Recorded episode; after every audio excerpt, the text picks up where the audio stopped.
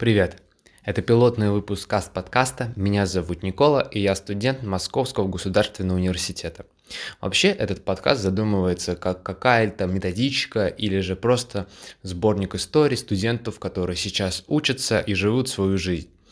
В нем я буду рассказывать вам о том, что происходит с людьми, через какие сложности они проходят и что нужно делать в определенных ситуациях. Такая своего рода методичка. Вообще, я изначально хотел рассказать вам о том, как э, студент уже второго курса, э, через какие сложности я проходил, когда сдавал ЕГЭ. Надеюсь, многим абитуриентам, 10, 9 и даже 11 классникам будет это очень интересно, потому что вроде как ничего особо не изменилось за это время. И поэтому погнали! А, вообще, изначально я сдал, э, сдавал ЕГЭ, ну, в период, который был до пандемии, и это было достаточно такое хорошее солнечное время, когда э, скопление людей были абсолютной нормой, и толпиться в очередях на заполнение всяких бланков и в ожидании своей очереди сдачи ЕГЭ было абсолютной нормой. Э, сдавал я такие предметы, как, естественно, русский язык, математику базу, английский язык и историю. Спойлер, самый успешный предмет у меня был английский. А, после сдачи ЕГЭ у меня была на самом деле очень большая сложность, потому что мало того, что в 17-18 лет человек, по сути, не представляет, кем он хочет стать, так помимо этого еще и родители давят, и прям очень все сложно, и со всех сторон на тебя давят, и ты не знаешь, что делать. Но я не растерялся и знал, что точно мне нравится иметь дело с языками, особенно с иностранными. Поэтому моим выбором были университеты с лингвистическими направлениями, такие как МГЛУ, РАНХИКС, МГУ, э, РГГУ и множество других. Но поскольку у нас, э, если правила не изменились, есть только 5 э, направлений в пяти вузах, то выбор у меня был достаточно маленький. Точнее, он с одной стороны был большой, а с другой стороны был очень большой. Но в итоге я проехал, поездил с мамой по вузу, мы вместе там заполнили документы, она меня поддерживала. И я подумал, что я хочу также попробовать забросить документы в МГУ на факультет иностранных языков и регионоведения, который сейчас у нас обычно называется ФИЯР.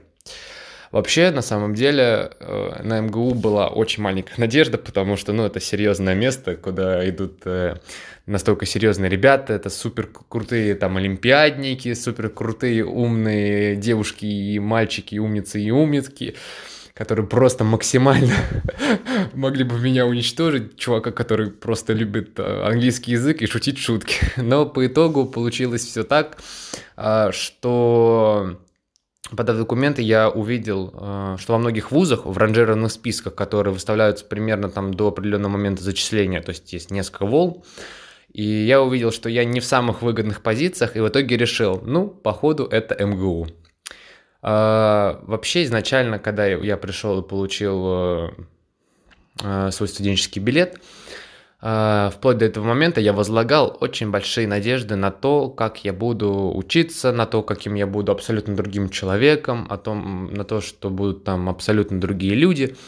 И поскольку я хоть и скучаю иногда за своим классом, то в этом случае произошла определенная переход моей жизни, я стал частью другого коллектива, своей собственной группы, и благодаря этому я могу с уверенностью сказать, что бояться этого не стоит, все будут к тому моменту относительно взрослыми, состоявшими, не состоявшимися, конечно, но более-менее адекватными людьми, ну это в зависимости еще от вуза, куда вы идете, ну всякое же бывает, и поэтому я познакомился с большим количеством замечательных людей, у которых настолько большой диапазон интересов, который достаточно сложно описать. Это и музыка, музыка, стихи, рисование, танцы, боевое искусство и даже запись рэпа, причем качественного. А, да, на самом деле университет для меня был не только местом, где э, можно было реализовать э, свой потенциал как, э, как академический потенциал, так и потенциал просто как личности, потому что новые контакты, определенный нетворкинг, это все на самом деле очень полезно. И сразу хочу сказать вам, ребята, что поскольку поступать в университет, это некоторым кажется, как идти во вторую, второй раз в школу, это не так. На самом деле учеба в университете – это достаточно такой кропотливый процесс, где ты а, учишься самостоятельно, а преподаватели тебе даны не для того, чтобы они как, как преподаватели в школе за тобой бегали и заставляли тебя что-то учить. Нет, они твои просто своего рода некоторые наставники, и они просто помогают тебе учиться. То есть, э, как ты будешь учиться, контроль успеваемости, это будет абсолютно все на твоих плечах, но у маме уже никто жаловаться определенно не будет.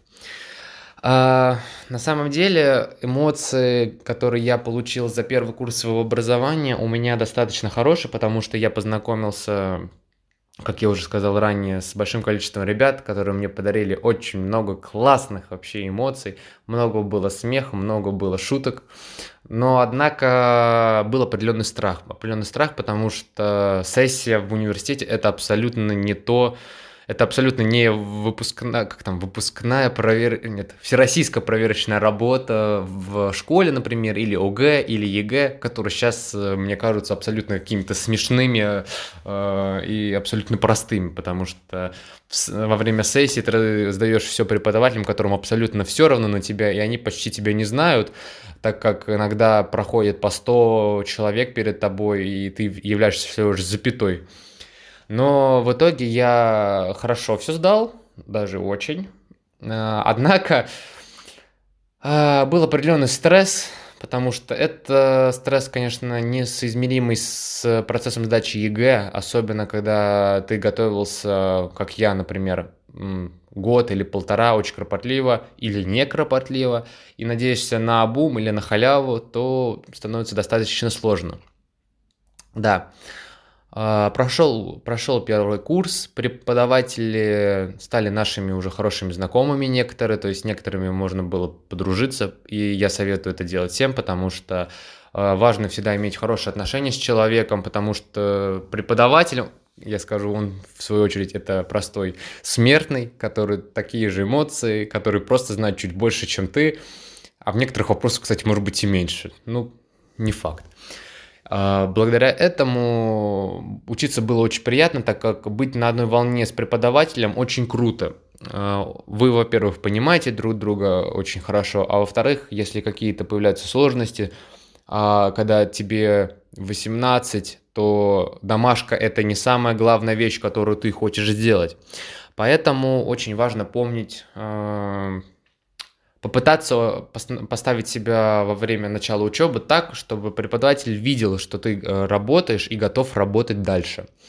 А, халявить, халявить, конечно же, можно, но халявить на начальных этапах никому не советую, потому что это на самом деле гиблое дело. А, прошел первый курс, а, все менялось, там, предметы, знания, все становилось там, увеличилось количество, домашка тоже росла. И я по итогу э, закончил э, первый курс хорошо, даже отлично. Э, и произошел важный период в жизни студента. Я, к сожалению, жизнь в общаге меня обошла, потому что я и все время во время первого курса ездил на пары из дома на электричке, то есть это занимало у меня примерно Э, час двадцать, полтора часа туда, полтора часа обратно, ну, то есть три часа времени на дорогу уходило, плюс еще 30 минут на метро.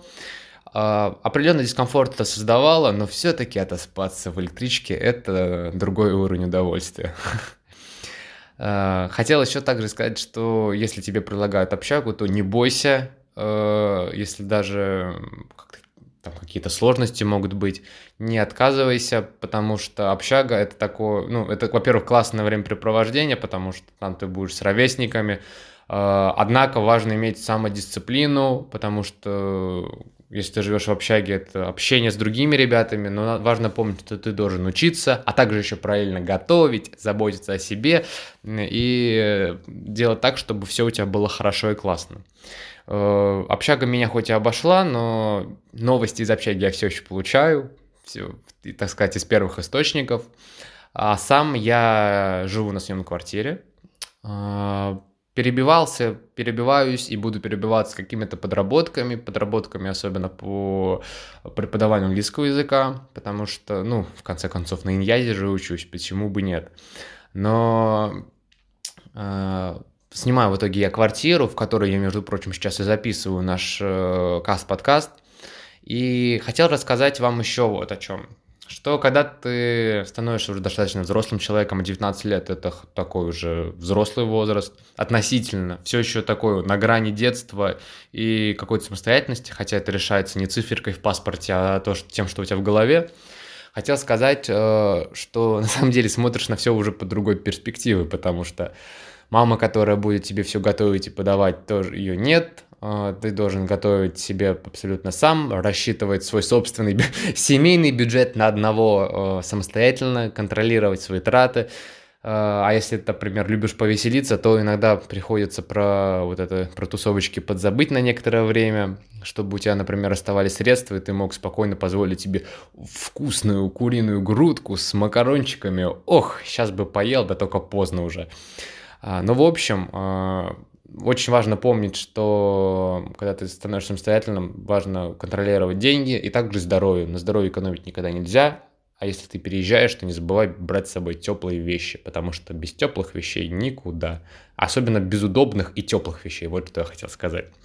Помимо этого, я хотел также добавить, что пока я учился вот э, в своем, на своем факультете, я на самом деле достаточно широко раздвинул грани э, английского языка для себя, потому что хоть уровень на момент поступления у меня был достаточно хороший, не стыдный, э, такой, что я не путался на парах и знал большинство терминов, и большинство всяких определений, но все равно вокабуляр, который является основной частью английского языка для человека, который уже знает грамматику, вот это весь основной костяк, является просто ключевым. А, помимо этого, я получил какую-то определенную новую мотивацию попробовать учиться хорошо с чистого листа, то есть э, в то время как в школе я был всего лишь хорошистом, то в университете я могу попробовать быть отличником. Может быть, у меня получится получить э, красный диплом. Ну, кто знает. Но, возможно, моя тройка по истории пока что против. Но я думаю, на самом деле все это преодолимо, и все, в общем, все будет на самом деле очень классно. Э, хотел рассказать вам, что в этом подкасте в течение выпусков, не знаю, сколько их будет, не знаю, изменится ли контент в этих выпусках, э, буду, возможно, не только я, потому что будут, я буду брать интервью определенные, точнее, это будет разговор обычный, дружеский, с моими однокру, однокурсниками, одногруппниками, друзьями из других вузов, которые просто могут ко мне прийти на чай, точнее, приехать, так как я далеко живу, и мы будем иметь достаточно, я буду иметь удовольствие позадавать им всяких каверзных вопросов про обучение в различных вузах. И благодаря такому дайджесту вы сможете узнать много полезного, много о преподавателях и много э, всяких э, актуальных вещей, которые ожидают вас после, например, окончания школы, колледжа, э, чтобы вы не растерялись, да. А, изначально хотел я сказать, что Каст-подкаст — это очень, это очень такая импульсивная идея, которая мне пришла совершенно недавно, и я надеюсь, что такой даже короткий, но емкий э, пилотный выпуск вам понравился, поэтому я ожидаю фидбэка, добавляйте его, фоловьте, если я увижу, что есть какой-то определенный фидбэк на нем, то выпуски не заставят тебя ждать, и мы будем вместе с вами изучать э, жизнь молодежи и готовить вас к взрослой жизни. Все, пока-пока, хорошего вечера и приятного аппетита.